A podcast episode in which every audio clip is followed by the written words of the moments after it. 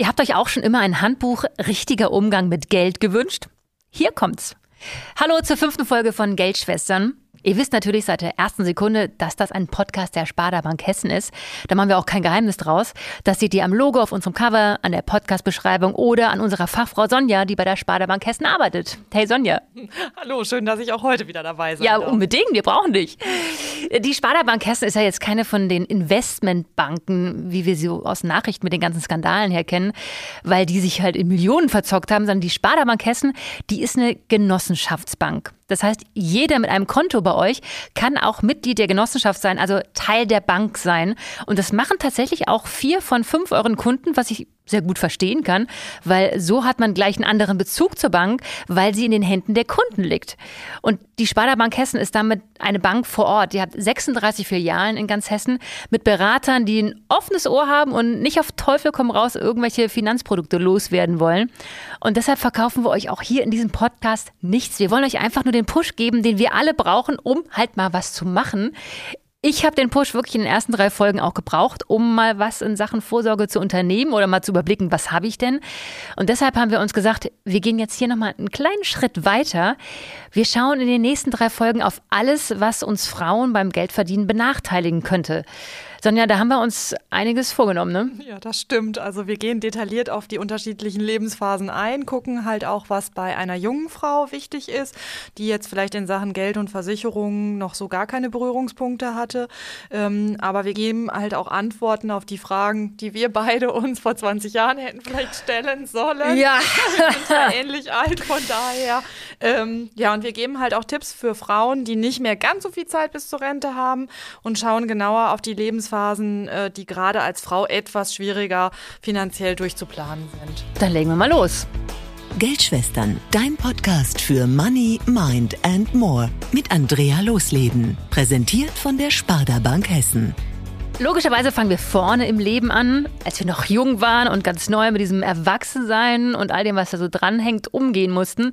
Also ich habe jetzt damals eher mein verdientes Geld genommen, um das Leben zu feiern, eigene Wohnung, shoppen, reisen, sich mal irgendwas leisten und ich habe das jetzt nicht gerade genutzt, um für später war vorzusorgen.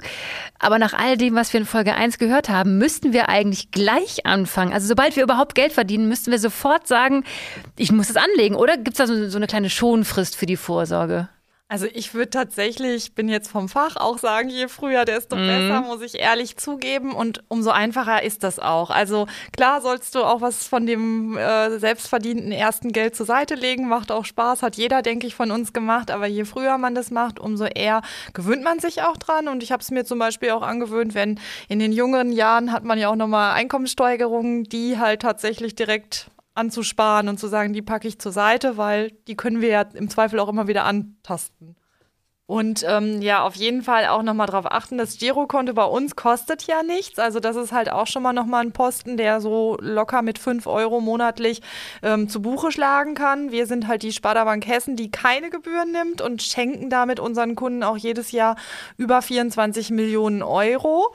Und ähm, was halt auch noch hinzukommt, du hast am Anfang die Genossenschaftsbank erwähnt. Also das ist halt auch ein ganz tolles Konzept, weil Du kannst bei uns Miteigentümer werden, erhältst einen Anteil und ähm, der kostet 52 Euro. Der wird auch verzinst mit 2,5 Prozent, waren es in 2019 ähm, tatsächlich. Und du könntest 15 Anteile kaufen. Also das wären dann tatsächlich 780 Euro, mhm. die, jetzt vorausgesetzt, wir hätten die gleiche Dividende wie 2019, tatsächlich fast 20 Euro ergeben. Also ein großes Eis mit der Familie. der Schon hast Freundin, du mich. dem Freund, wem auch immer. Also Teil der Bank zu sein, ist jetzt nicht nur was fürs Feeling und äh, gibt auch Geld, um mal ein schönes Eis zu essen. Genau. ähm, wir haben in der vorletzten Folge schon gesagt, als junge Frau darf ich bei der Geldanlage auch mehr Risiko wagen. Was meinst du damit? Ja, also ich habe auch tendenziell als junge Frau dann noch viel Zeit, auch was auszugleichen. Und wenn man sich jetzt wirklich Verläufe mal anguckt, wir hatten beim letzten Mal uns auch auf den DAX bezogen. Und als junge Frau hast du natürlich auch deutlich länger Zeit, ähm, wenn da jetzt irgendwelche Ein Einbußen sind, wenn es mal runtergeht, das Ganze wieder auszugleichen. Aber nichtsdestotrotz, deine Chance auf Rendite ist halt deutlich höher, weil du hast länger Zeit, kannst halt auch zwischenzeitlich mal ein bisschen was ähm, auf die sichere Seite packen oder ein bisschen sicherer anlegen und den anderen Teil deutlich risikoreicher, weil du halt viel länger Zeit hast. Was ist denn bei der Definition von jung? Bis wann ist man denn jung? Ich würde tatsächlich bis 30 jetzt einfach okay. mal sagen. Gut, ja, dazu wissen wir Bescheid. fängt man schon an mit der Familienplanung und ähm, überlegt sich die ganzen anderen Sachen. Also würde ich sagen bis 30. Ja, ja, okay. Heute dauert Ausbildung, Studium, alles auch ein bisschen länger. Aber prinzipiell macht es keinen Unterschied, weil wir gucken ja in der Beratung auch ganz individuell auf deine persönliche Situation. Wie viel Risiko magst du eingehen? Und wir können ja auch schön streuen und können über die Fondsflat auch die Fonds unterschiedlich gewichten, tauschen. Also da macht es schon Sinn, ähm, persönlich in die Filiale zu kommen.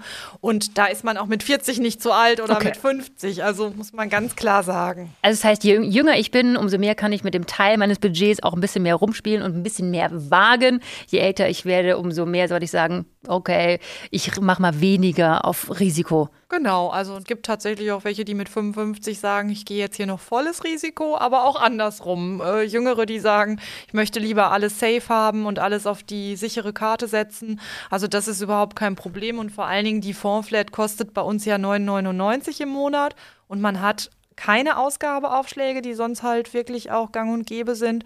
Und man kann individuell switchen, man kann die Beträge erhöhen, man kann mal was rausnehmen. Also man ist da sehr, sehr flexibel. Was auch mit Geld in unseren Ausgaben zu tun hat, sind Versicherungen. Auch ein ätzendes Thema. Da hatte ich jetzt auch am Anfang auch null Plan, habe halt das gemacht, was meine Eltern mir geraten haben.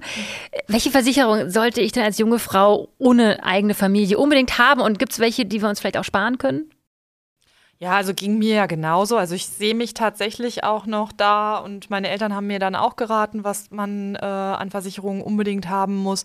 Also da gibt's mit Sicherheit die Berufsunfähigkeitsversicherung, weil ähm, da ist das Einstiegsalter dann entscheidend und wir haben, wenn wir jung sind, halt auch nicht diese Vorerkrankungen, hoffentlich noch nicht oder weniger äh, Krankheiten, sodass wir da halt auch versichert werden können. Von der Berufsgruppe ist es dann halt auch manchmal gut, dass man noch Schüler, Student ist. Das macht halt auch einen Aus Ausschlag oder gibt einen Ausschlag. Und ähm, eine Haftpflicht, eine private Haftpflicht würde ich halt immer empfehlen, auch wenn es keine Pflichtversicherung ist. Also der Name deutet da so drauf hin, ist aber tatsächlich nicht so, ist aber meines Erachtens erstmal die erste Versicherung neben der Berufsunfähigkeit, die wir haben sollten. Und dann halt aber auch nochmal drüber nachzudenken, eine Risikolebensversicherung, weil ähm, hier, wenn ich uns beide jetzt mal betrachte, mit 20 hatten wir beide wahrscheinlich andere Gedanken als Familie, Kinder, aber man ist gesund, man hat halt wirklich eigentlich ja auch vielleicht vor, nochmal Familie, Kinder zu bekommen, dann ist es schon sinnvoll, einen gewissen Teil vielleicht schon mal günstig abzusichern. Wo warst du, als ich 20 war? Das habe ich alles gar nicht. Mein Gott. Schon noch nicht bei der Sparda. Gut, eine Haftpflicht habe ich, okay. Äh, und wie ist es, wenn wir dann eine Familie haben? Was sollten wir dann noch für Versicherungen dazu nehmen? Also dann ähm, würde ich wirklich als aller, allerwichtigstes die Risikolebensversicherung äh, sagen, weil keiner von uns will, wenn jetzt mal irgendwie ähm, Worst-Case-Szenario eintritt, seine Familie unabgesichert da stehen sehen. Ähm, und da kommt es halt auch drauf an. Es gibt die in allen möglichen ähm, Größenordnungen, was äh, ich dann vielleicht auch an Schulden habe fürs Haus, fürs Auto, ähm, wie auch immer. Also das würde ich als ganz, ganz wichtig ansehen. Erklär nochmal, was ist genau eine Risikolebensversicherung? Also da wäre es wirklich so, dass der Todesfall abgesichert ist, also dein Leben wäre versichert und du gibst deinen Partner, deinen deinen Mann, ähm, im Zweifel vielleicht auch deine Schwester, deinen Bruder ein, als derjenige, der das Geld dann bekommt, auch verwalten soll und dann im Zweifel auch gucken kann, kann das Haus damit bezahlt werden, ähm, kann derjenige, der überbleibt, auch vielleicht dann ähm, da noch weiter wohnen bleiben und das wäre einfach die Absicherung des Todesfallrisikos. Sollte ich im besten Fall nicht sterben, ist das Geld aber einfach weg. Ja, das wäre tatsächlich so, äh, das ist das, das wäre die beste Variante. Ja, ja, ja, im besten Fall ist das Geld weg. Nur gezahlt haben ja. und ähm, wirklich nichts nutzen. Und was man dann halt vielleicht aber auch nochmal sagen muss, ähm, der Tod ist jedem irgendwie bewusst, also das merke ich auch immer in der Beratung. Aber alles dazwischen, also Kurzarbeit, äh, Scheidung, Krankheit, mhm das sollte man auch bedenken, dass man das auch nochmal mit ähm, auf die Karte nimmt, gerade wenn man eine Finanzierung vielleicht hat. In Sachen Anlage haben wir viel über das Investieren und vor allem über Fonds bzw. Fondssparen gesprochen. Was man gerade als Berufsanfänger ja immer wieder hört, sind so Sachen wie Riester-Rente, vermögenswirksame Leistungen oder dieser klassische Bausparvertrag. Was bringt denn das? Kann das überhaupt auch nützlich sein? Es gibt vor allen Dingen viele staatliche Zuschüsse, die man auf jeden Fall mit einkassieren sollte, also die nicht verfallen lassen. Und in jungen Jahren haben wir halt auch noch das Glück, in Anführungsstrichen, dass wir alle möglichen Einkommensgrenzen unterschreiten und da die Prämien vom Staat bekommen. Die bekommt man natürlich nicht automatisch. Also man muss zu uns in die Filiale kommen, mhm. muss die entsprechenden Verträge mit den Beratern besprechen und ähm, durchgehen, was für einen selbst das Richtige ist. Und ähm, auch Riester ist ja teilweise so ein bisschen in Verruf geraten, hat eine schöne Prämie, sowohl für Leute mit Kindern, aber als auch für ähm, Leute ohne Kinder, wo dann halt vielleicht auch noch der steuerliche Aspekt entscheidend ist. Das hängt vom individuellen Einkommen ähm, dann tatsächlich ab. Und da kann ich echt nur sagen, zu uns in die Filiale kommen.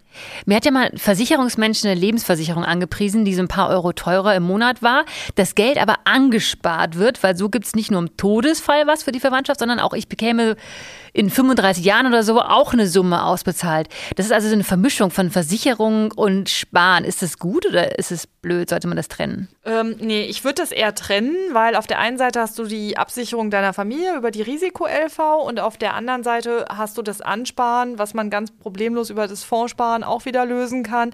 Ähm, und hättest im Zweifel, wenn jetzt mal irgendwas wäre, du kämst in eine Notlage, müsstest irgendwie ähm, deine, deine monatlichen, ein, äh, monatlichen Sparraten nochmal überdenken, dann kannst du das eine, also das Fondssparen, im Zweifel mal irgendwo anpassen und dann das Geld, was in der Lebensversicherung angespart würde, in dem gekoppelten Modell, kämst du natürlich im Notfall auch nicht ran, was natürlich auch blöd ist, weil das ist dann schon so lang ähm, hin angespart Richtung Rente, dass du da nicht mal einfach einen kleineren Betrag rausnehmen kannst ohne Probleme. Okay. Das heißt also, wenn wir so eine Kombi aus Versicherung und Sparen mal abgeschlossen haben, eher da wieder versuchen rauszukommen, weil wir mit Fondssparen mehr Rendite haben. Und die Risikoabsicherung auf jeden Fall beibehalten, weil da bist du vom Einstiegsalter, also es wird immer geguckt, wie alt bist du.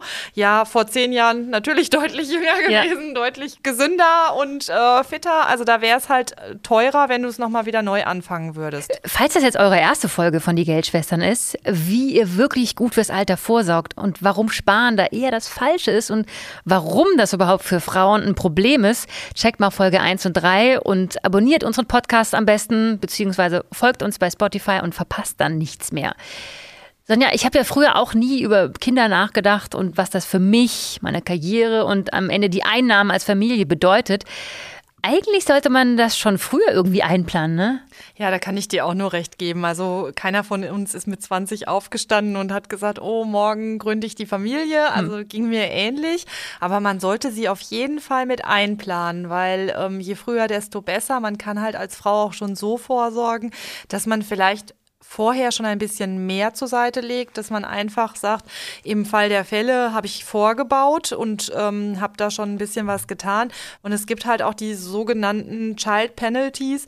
So haben die Forscher den Effekt genannt, dass bei den Müttern nach der Geburt das Gehalt in den ersten zehn Jahren bis zu 80 Prozent einbricht. Das muss man sich erstmal auf der Zunge zergehen lassen. Mhm. Und nach zehn Jahren nach der Geburt verdient eine Mutter im Durchschnitt immer noch 60 Prozent weniger als vor der Geburt. Ähm, und bei den Vätern ist der Effekt tatsächlich einfach nicht da, fast gar nicht da. Und zehn Jahre bis zu 80 Prozent weniger verdienen, das reißt dann bei der Rente auch nochmal so richtig rein. Ähm, ja, das fehlende Geld summiert sich ganz schnell auf. Wir hatten es ja schon in der ersten Folge. Frauen in Westdeutschland verdienen in ihrem ganzen Leben 45 Prozent weniger als die Männer. 45 Prozent. So krass, wirklich. Und das funktioniert irgendwie, während wir beide noch arbeiten, aber in der Rente wird es da enger. Mhm. Und bei der Trennung wird es dann richtig hart und nicht umsonst sind in Deutschland tatsächlich alleinerziehende Mütter, also das sehe ich dann auch tatsächlich in der Beratung immer, die am stärksten von Armut betroffene Bevölkerungsgruppe. Ich glaube, wir liefern gerade die allerbeste Verhütungsmethode. Wenn du das hörst, dann brauchst du kein Kondom mehr, ey. Ja, das stimmt. Kinder sind ja toll, aber einfach nur einplanen ähm, in dem Finanzplan, das ist die Lösung. Dann ähm, klappt es auch mit allem anderen. Okay, okay, okay. Und ja, man muss sich halt auch bewusst sein, dass es eine lange Zeit gibt, wo man nicht so viel Geld zur Verfügung hat. Und deshalb, wie eben schon gesagt, am besten vielleicht vorher schon ein bisschen vorbauen. Sagt sich immer so ja, leicht, ja, ja. Äh, muss auch mehr über sein. Ja, und in der Familie einfach auch mal klären und besprechen. Also ich kann mich daran erinnern, als ich dann schwanger war, dass man sich vielleicht auch wirklich mal hingesetzt hat, geguckt hat, wie viel wird tatsächlich das Elterngeld sein, ähm, was habe ich dann eventuell an Reduzierungen, wo kann man wie einsparen, was kommt im Zweifel dann monatlich bei uns rein, dass man einfach auch erklärt, was aufs Familienkonto eingezahlt wird ähm, und was einem tatsächlich als Frau oder auch als Mann bleibt. Ja, also am besten die Kinder und die dadurch entstehende Teilzeit einplanen, sogar wenn ihr gar keine Kinder plant und gar nicht vorhabt, Kinder zu kriegen. Also jeder von uns kennt bestimmt Freunde, die immer gesagt haben, nee, also Kinder, nee, nee, nee, brauche ich nicht. Und dann irgendwann haben sie sich doch umentschieden oder es ist halt ein Zufall gewesen. Also die ganzen Überlegungen von dir, Sonja, sind für jede Frau wichtig, einfach mal durchzugehen. Wenn es wirklich nachher nicht so wäre und ähm, ihr entscheidet euch, keine Kinder zu bekommen, auch super, dann habt ihr ein super cooles, angespartes Guthaben, wo ihr eine schöne Reise machen könnt, wenn es wieder geht. Ich komme aus Nordhessen, aus Melsung bei Kassel. Da, da ist eine Familie gründen quasi so automatisch mit dem Haus kaufen oder am besten bauen verbunden. Und Bauen ist ja jetzt eine sehr prägende Lebensphase, wie ich von Freunden äh, kenne. Das ist super nervig und anstrengend und es geht natürlich total ins Geld. Äh, die Leute sagen dann immer, das ist ja nicht nur ein Haus, nein, das ist ja die Vorsorge fürs Alter.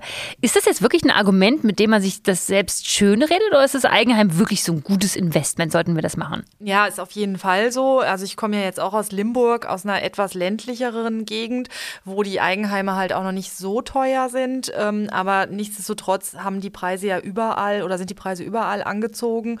Und ähm, ich sehe es aber so, dadurch, dass man die Hausrate irgendwann ja abbezahlt hat, dann hast du tatsächlich eingesparte Miete oder eingesparte Hausrate ähm, nachher übrig, ähm, was dann wieder deine Rentenlücke auch echt verringert. Also das, was wir in den Folgen zuvor gesagt haben, dass die Lücke ja bei uns Frauen recht groß ist, das wäre natürlich dann auch ähm, in dem Fall hätte man dann vorgebeugt und ähm, vorgebaut im wahrsten Sinne des Wortes.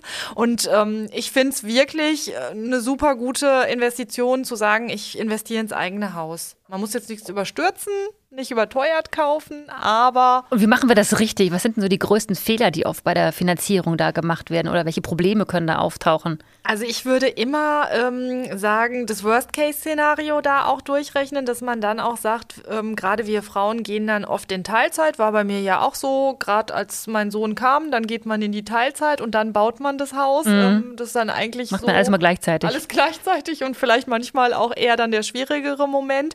Aber ohne Kinder baut man vielleicht auch nicht so schnell oder kauft nicht so schnell ein Haus. Ähm, da bedingt das eine das andere. Aber ich würde immer sagen, wenn das eine Gehalt nicht so ganz stark einbezogen wird, von wem auch immer, ob es jetzt der Mann oder die Frau ist, ähm, dann wäre es auch in einem Fall, wenn man sagt, hier, ähm, ich fange jetzt Teilzeit an, arbeite nicht Vollzeit, dann ist es einfacher aufzufangen und auch im Falle der Fälle, was wir nicht so gerne besprechen, die Scheidung, aber dann kann man halt auch sagen, der eine bleibt drin wohnen oder der andere übernimmt, ist man deutlich flexibler. Okay. Ich wohne jetzt in Frankfurt und habe da einen Suchauftrag für Häuser in meiner Umgebung. Das ist eher so ein bisschen Unterhaltung, weil ich oft die Hände im Kopf zusammenschlage über diese hässlichen Häuser oder, oder über die Einrichtung. Irgendwie amüsiert mich das ein bisschen, ja. Aber an sich würde ich, wenn ich es denn könnte, auch ein Haus kaufen, ja. Nur leider kann ich es mir niemals leisten. Es ist einfach viel, viel zu teuer. Das ist natürlich nicht nur ein Problem in Frankfurt, sondern auch in vielen anderen Ballungsgebieten in Hessen. Lohnt es sich denn, da noch zu kaufen? Ja, also ich würde auf jeden Fall sagen, ähm, es gibt ja halt auch noch andere schöne Orte im Einzugsgebiet äh, um Frankfurt und um die Ballungszentren herum herum. Und man darf halt auch nicht vergessen, keiner von oder die wenigsten von uns können das Haus ja einfach so bezahlen. Also wir nehmen da ja alle irgendwo gute Schulden für auf, äh, dass man da wirklich im Eigenheim wohnen darf, ob es jetzt Wohnung oder Haus ist. Ähm, und die Mieten werden ja tatsächlich auch ähm, eher steigen. Also da ist ja nicht irgendwie abzusehen, dass die gleichbleibend oder fallend sind. Ich habe gerade Freunde, die sich Häuser zum Kaufen anschauen, die sie niemals abbezahlen können. Also sie würden es irgendwann selbst wieder verkaufen. Das ist in England, Spanien oder in den USA total normal. Ich könnte das von meinem Feeling her irgendwie gar nicht. Was, was hältst du davon? Also das ist halt echt auch persönliches Empfinden. Ich würde mich da auch eher ein bisschen mit schwer tun, aber auf der anderen Seite weißt du so natürlich trotz alledem, auch wenn du es nicht abbezahlt hast, wie deine Kosten in den 30, nächsten 30 Jahren zum Beispiel sind. Es kann dich keiner aus deiner Wohnung äh, rausschmeißen. Also bei einer Mietwohnung weißt du das halt auch noch lange nicht und die Miete steigt im Zweifel eher, als dass sie fällt. Also das ist tatsächlich persönliches Empfinden. Wie sinnvoll findest du es denn als Single eine Wohnung zu kaufen als Vorsorge? Gar nicht jetzt, um selbst drin zu wohnen, sondern um sie dann wieder zu vermieten, aber zu wissen, hey, das also es ist auf jeden Fall ein guter Vermögensaufbau und man kann dann ja, wie gesagt, wie du schon sagst, das danach auch wieder zu vermieten. Man kann erstmal einziehen, wenn man dann die Familie gründet oder den Partner gefunden hat und sich vergrößern möchte, dann kann man das problemlos machen, indem man es vermietet. Wir haben immer über Vermögensaufbau gesprochen oder in Folge 2, wie man das zur Verfügung stehende Budget besser strukturieren kann, damit wir mit dem Geld mehr anfangen können. Ich glaube, Einige Menschen müssen noch früher ansetzen, weil ich kenne einige Freundinnen, die am Anfang des Monats mit dem Gehalt gerade wieder bei Null sind und eher immer im Dispo leben oder auch Freundinnen, die noch Schulden haben wegen Jugendsünden oder falschen Entscheidungen, einer Scheidung oder es gibt so viele Gründe für Schulden. Hast du einen Tipp, wie man Schulden richtig abbaut? Also man sollte auf jeden Fall sich erstmal bewusst sein, ähm, A, kann das immer passieren und dass man sich einen klaren Plan macht, was habe ich an Schulden. Also wirklich, auch wenn es blöd klingt, auflisten, sagen, wo ist was an Rückstand, dann auf jeden Fall auch zu uns kommen und ähm, gucken, vielleicht ist der Dispo auch noch überzogen und der Dispo ist halt eigentlich kein Kredit, also er dient nur der kurzfristigen Überbrückung und dann ähm, sollten wir schauen, was ist monatlich rückzahlbar, ähm, sodass man dann halt auch möglichst schnell davon runterkommt, weil der Dispo Prozent ist halt sehr, sehr hoch. Mhm. Kann ich Schulden abbauen und gleichzeitig auch Vorsorge für später machen? Also das ist halt ähm, tatsächlich eine Typsache. Also ich würde immer eher dazu raten, das abzubauen und dann anzusparen, weil man dann ganz klar Schiff gemacht hat mhm. und weiß, okay, wie ist der Stand der Dinge. Aber es gibt halt auch Leute, das erlebe ich halt auch täglich in der Beratung. Der eine möchte das schnell wegwissen und der nächste sagt dann aber auch, wenn ich es jetzt nicht mache, Frau Reyers, dann fange ich nie an. Also dann splittet man das. Ich sage ja. jetzt mal, man hätte jetzt ähm, errechnet, dass 100 Euro monatlich zurück zurückzuführen wären. Dann kann ich es halt auch mit 50 Euro machen. Rechnerisch bin ich ungefähr bei der doppelten Laufzeit von der Rückführungszeit und hätte die anderen 50 fürs Fonds sparen und hätte beides sofort angepackt. Wir haben vorhin mit dem allerersten Geld angefangen, also mit den jungen Frauen. Jetzt gucken wir mal nach vorne, so ins blödes Wort, aber ins beste Alter. Für alle, die jetzt mit Ü50 zum ersten Mal richtig damit anfangen und sich beschäftigen, für die ist es ja genauso Neuland. Ne? Kann ich mir ab einem bestimmten Alter vielleicht auch wieder bestimmte Versicherungen sparen und sagen, ja, kann ich jetzt was anderes mitmachen mit dem Geld? Also es kommt halt auch drauf an, aber ich habe vielleicht mit Ü50 ja auch schon das eine oder andere geschafft ähm, oder abgearbeitet, dass ich vielleicht das Haus abbezahlt habe, dass ich die Kinder schon aus dem Haus habe, dass die mit dem Studium, mit der Ausbildung, mit der Schule durch sind, dass ich da eventuell sage, die Risikolebensversicherung ähm, habe ich vielleicht länger abgeschlossen gehabt, die kann ich mir im Zweifel vielleicht dann sparen. Aber das sollte man nie mhm. übers Knie brechen, lieber noch mal einmal kommen, weil, wie gesagt, wenn ich sie einmal habe, habe ich sie zu diesem günstigen Einstiegszeitpunkt gemacht, war da gesund, nie irgendwas so unbedacht kündigen. Was Geldanlage angeht, hatten wir es schon in der dritten Folge kurz angeschnitten. Am besten noch vor der Rente sollten wir das Geld umschichten. Also weg von so Anlageformen, die risikoreich sind und das Geld dann irgendwo sicher parken, auch wenn wir da keine Rendite für bekommen. Bis dahin haben wir ja eh das Geld schon ein bisschen vermehrt. Genau, also da gehen wir jetzt einfach mal ganz positiv auch von aus. Und dann könnte man immer wieder gucken, weil man ja vorher gesagt hat, wir haben einen langen Anlagehorizont, egal mit welchem Alter man beginnt, sollte man um die zehn Jahre einfach mal ähm, da ins Land ziehen lassen. Und dann kann ich immer wieder nach und nach gucken, ähm, wie ist jetzt gerade äh, die Situation. Ja, dann nach und nach vielleicht in die, in die Sicherheit bringen. Und was, wenn ich erst so 10, 15 Jahre vor der Rente mit der Geldanlage überhaupt erst anfange? Also ist auch absolut nicht tragisch, weil, wie gesagt, da ist halt auch weniger oder kleinere Beträge, alles ist da gut, was ich da investiere. Und wir können ja dann Stück für Stück gucken, dass wir in risikoärmere Geldanlagen umswitchen. Und muss ich dann alles bis zum Rentenbeginn, ich sage jetzt mal, fertig haben? Oder kann ich auch einen Teil der Anlage bis zum Rentenbeginn planen und dann einen anderen Teil zehn Jahre oder sowas später? Ich meine, so gerade als Mitte 50-Jährige, die vielleicht erst jetzt alle unsere Tipps umsetzt, dann freut man sich doch, wenn man noch ein bisschen mehr Zeit hat, ne? Ja, hat man auf jeden Fall. Und ähm, also wir gehen jetzt natürlich auch immer dann vom negativsten Fall aus, aber ähm, es gibt ja durchaus mehr Positives da ähm, an Entwicklungen. Also dass man dann sagt, ich nehme einen Teil kurzfristiger, dass ich weiß, ich will zu Rentenbeginn schon einen gewissen Betrag haben und einen anderen kann ich vielleicht noch mal zehn Jahre weil wir als Frauen ja länger leben, auch noch mal ein bisschen länger ansparen, dann ist man da gut aufgestellt. Und wenn man da einmal jährlich drüber schaut, kann da meines Erachtens nicht viel passieren. Jährlich. Also es gibt jetzt nicht den Check-up jährlich beim Frauenarzt und Co., sondern auch in der Bank. Ja, genau.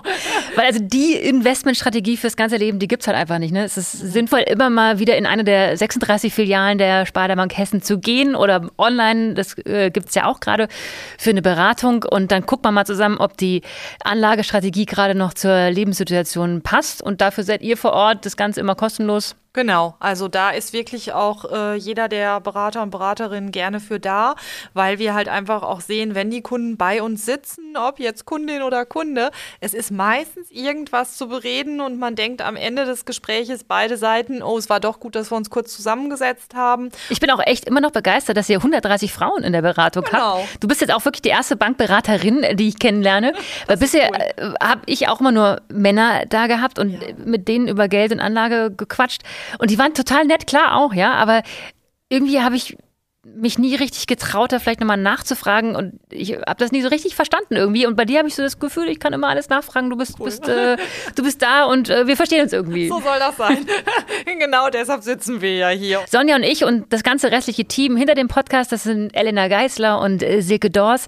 Die, wir haben wirklich viel Herzblut in diesen Podcast reingesteckt. Wir freuen uns über jede Bewertung und Empfehlung oder per WhatsApp, Facebook, Instagram. Empfehlt uns einfach. Ich hatte schon wirklich viele Aha-Momente hier mit dir. Ich finde, das sollten so viele Frauen wie möglich noch hören. Übernächste Folge klären wir mit dir, Sonja, alles, was zum Thema Beziehungen, Ehe und Familie wichtig für uns Frauen in Sachen Geld ist. Und in der nächsten Folge gucken wir auf unseren Job. Wir reden darüber, wie wir uns besser darstellen und mehr aus der Karriere und dem Beruf rausholen können. Super, da bin ich gespannt. da kannst du noch was lernen. Da kannst du mal was von uns lernen, genau, nämlich. Das war Geldschwestern Dein Podcast für Money, Mind and More mit Andrea Losleben. Präsentiert von der Sparda Bank Hessen. Meine Bank macht Freude.